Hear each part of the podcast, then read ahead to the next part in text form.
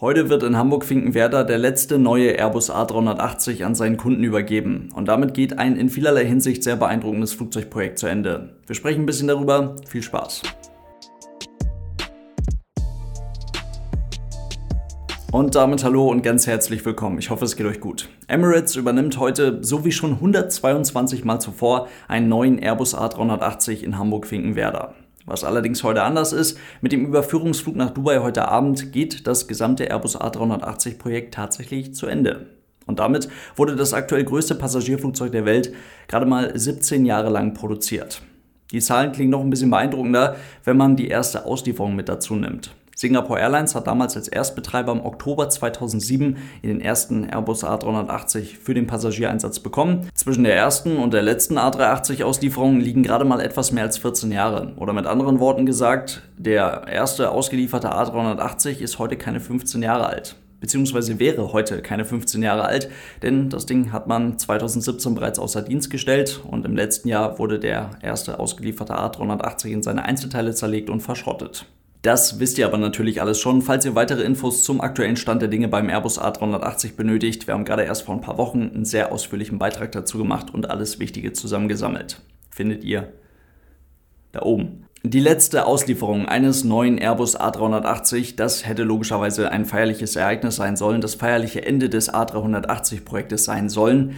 Gar nicht unbedingt so sehr auf Wunsch von Airbus, sondern, so heißt es zumindest, wohl auf Wunsch von Emirates denn die scheinen den Airbus A380 fast ein bisschen mehr abzufeiern als Airbus selbst. Damit sind aber, und das ist, finde ich, ganz wichtig zu erwähnen, gar nicht unbedingt die ganzen Mitarbeiterinnen und Mitarbeiter des Flugzeugbaus gemeint, denn mit ihrem A380-Projekt geht heute natürlich auch eine große und für viele sicherlich auch großartige Aufgabe, vor allem am Standort Hamburg-Finkenwerder, zu Ende. Mit dem A380 verschwinden spätestens heute wichtige Teile bestimmter Airbus-Standorte oder die Aufgaben für ganze Hallen und ganze Gebäude.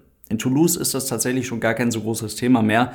Der Airbus A380, welcher jetzt als letztes ausgeliefert wird, also der A380 mit der Seriennummer 272, der verließ die Endmontagelinie in Toulouse bereits vor einigen Monaten im März in Richtung Hamburg, um dort ausgestattet, lackiert, getestet und letztendlich dann für die Auslieferung vorbereitet zu werden. Die sogenannte Final Assembly Line für den A380 in Toulouse wird seitdem ersetzt durch eine hochmoderne und größtenteils digital gesteuerte Endmontagelinie für die A320-Familie. So ein Ding gibt es auch in Hamburg. Das Teil in Toulouse soll dann bis Ende 2022 fertig sein und somit macht man hier an diesem Standort schon mal die Produktionskapazitäten ready für die Zukunft. Vor der aktuellen Krise baute man über alle Airbus-Standorte verteilt 60 Flugzeuge der A320-Familie pro Monat. In den letzten anderthalb Jahren hat man das knapp um die Hälfte reduziert.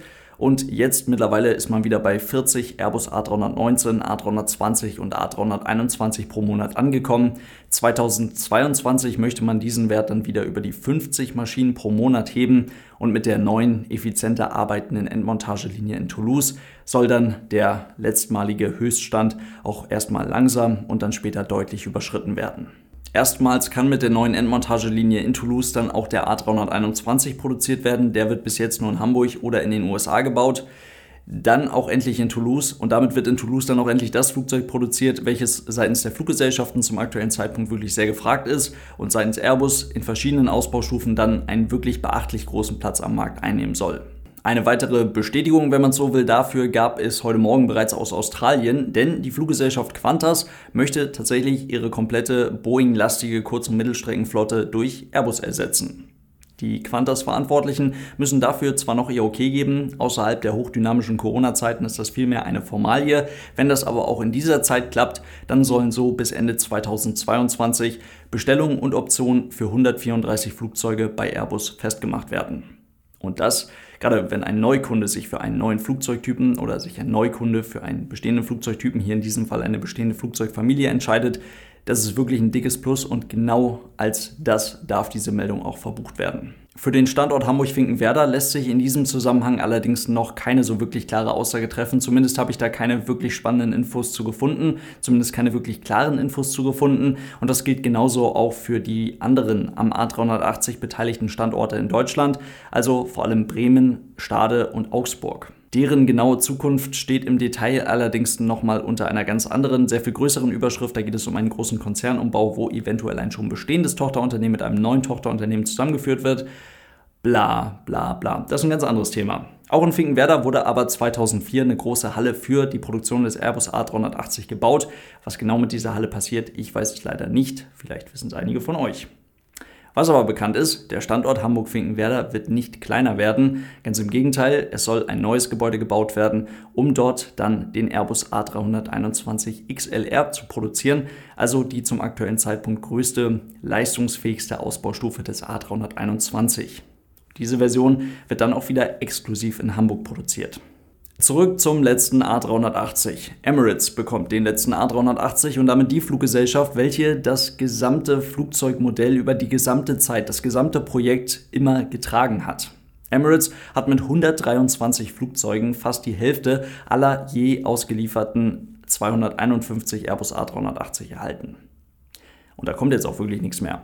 Im Januar 2016 waren die letzten Neubestellungen für die Maschine bei Airbus eingegangen und zwei Jahre später, im Januar 2018, gab Airbus bereits bekannt, dass man sich in sehr ausführlichen, detaillierten Gesprächen mit Emirates über weitere Bestellungen des A380 und damit über die weitere Zukunft des gesamten A380-Projekts, des gesamten 12 Milliarden Euro Entwicklungskostenschweren A380-Projekts befände.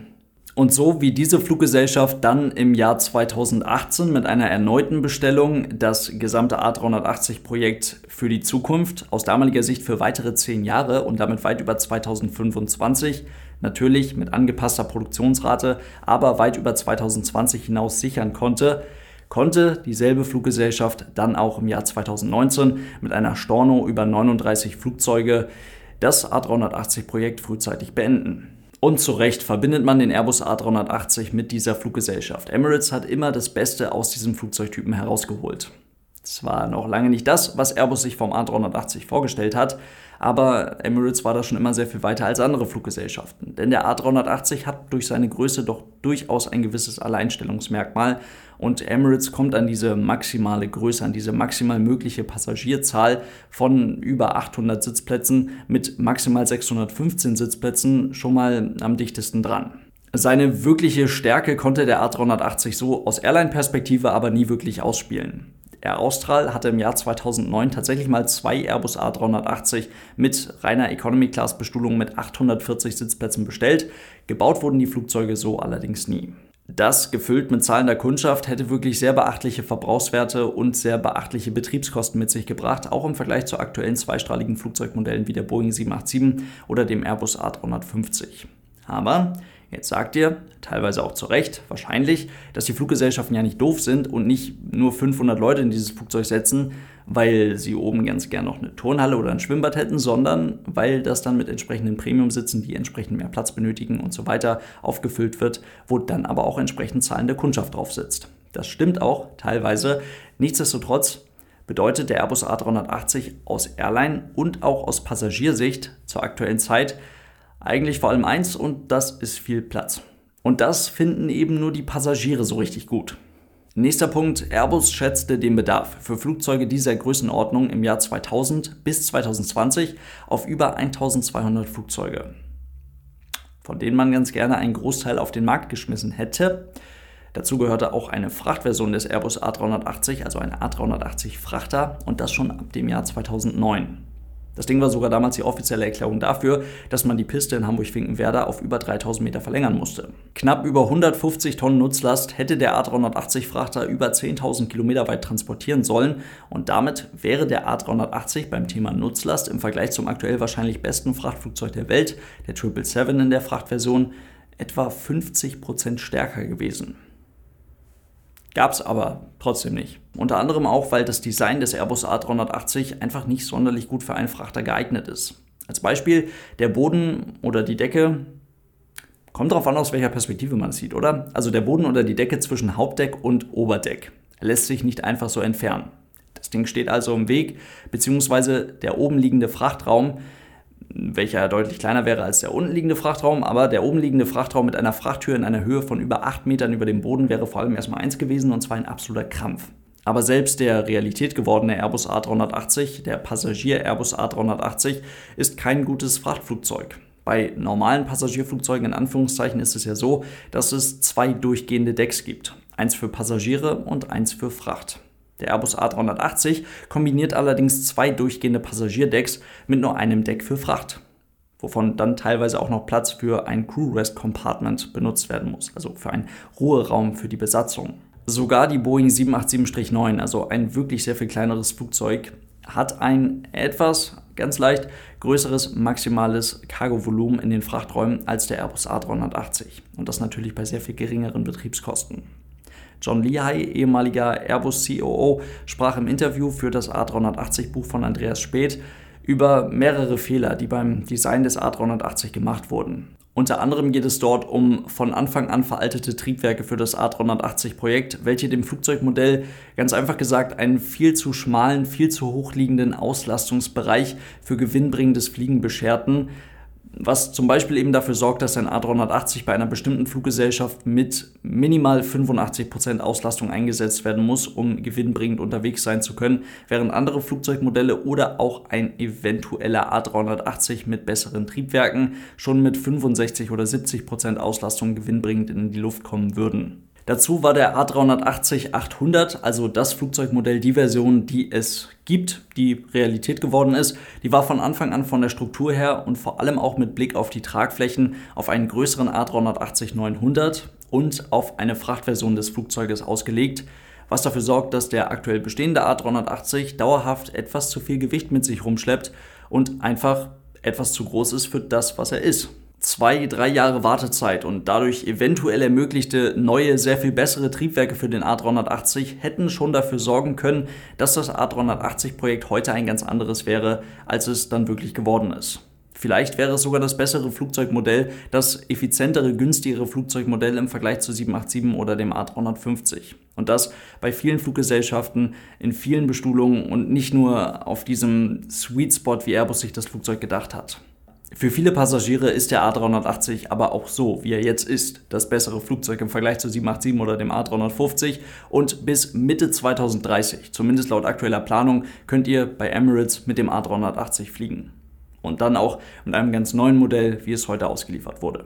Es wird also heute der letzte Airbus A380 an die Fluggesellschaft übergeben. Nicht mit einer großen Feier, aber dafür mit schönen Bildern, denn dafür ist extra der erste je produzierte Airbus A380 aus Toulouse nach Hamburg geflogen, der A380 mit der Seriennummer 001. Und damit geht das Projekt dann zu Ende. Und damit geht vor allem auch ein Projekt zu Ende, was für Airbus in vielerlei Hinsicht eine Investition in sich selbst war. In diesem Sinne soll es das heute gewesen sein. Vielen Dank fürs Zuhören. Ich hoffe, es waren ein paar spannende Infos für euch mit dabei. Denkt dran, das Ganze gibt es natürlich immer noch auf YouTube. Und falls ihr diese Podcast-Version der Aero News unterstützen wollt, dafür gibt es auch eine Patreon-Seite. Vielen Dank für euren großartigen Support, Leute. Lasst es euch gut gehen. Bis zum nächsten Mal und tschüss.